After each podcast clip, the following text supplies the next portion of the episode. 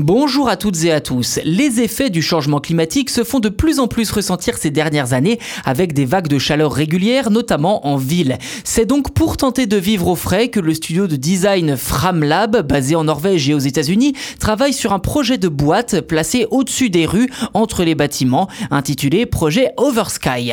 Actuellement présenté à une exposition consacrée à l'architecture et au changement climatique en Suède, ce système pourrait avoir bien des vertus. Je vous détaille tout ça dans cet épisode. D'après les concepteurs d'Oversky que je cite, le revêtement des modules utilise une technique appelée refroidissement radiatif.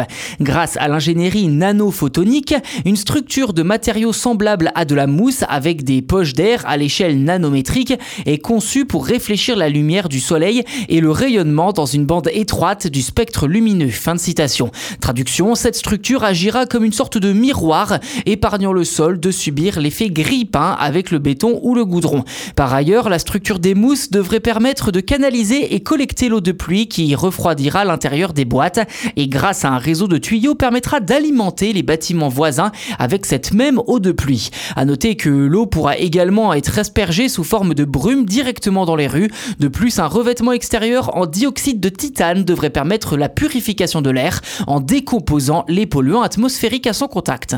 Par ailleurs, chaque module ne resterait pas vide d'après les designers qui voient déjà des lieux culturels, des studios d'art, des bureaux ou même des salles de cinéma avec accès par l'escalier depuis la rue. Pour l'instant, aucune estimation de coût n'a été révélée sur ce projet, mais étant donné qu'il s'agit avant tout d'un projet de recherche, je cite Framlab, il est important de souligner qu'Oversky cherche à explorer les moyens alternatifs et zéro émission pour garder nos villes au frais.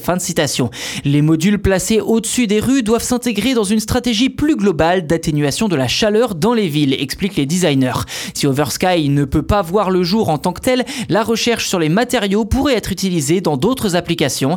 Et à cette allure, les chercheurs estiment que la température sur l'ensemble du globe pourrait augmenter de 4 degrés d'ici 2100 si ça n'avance pas plus vite.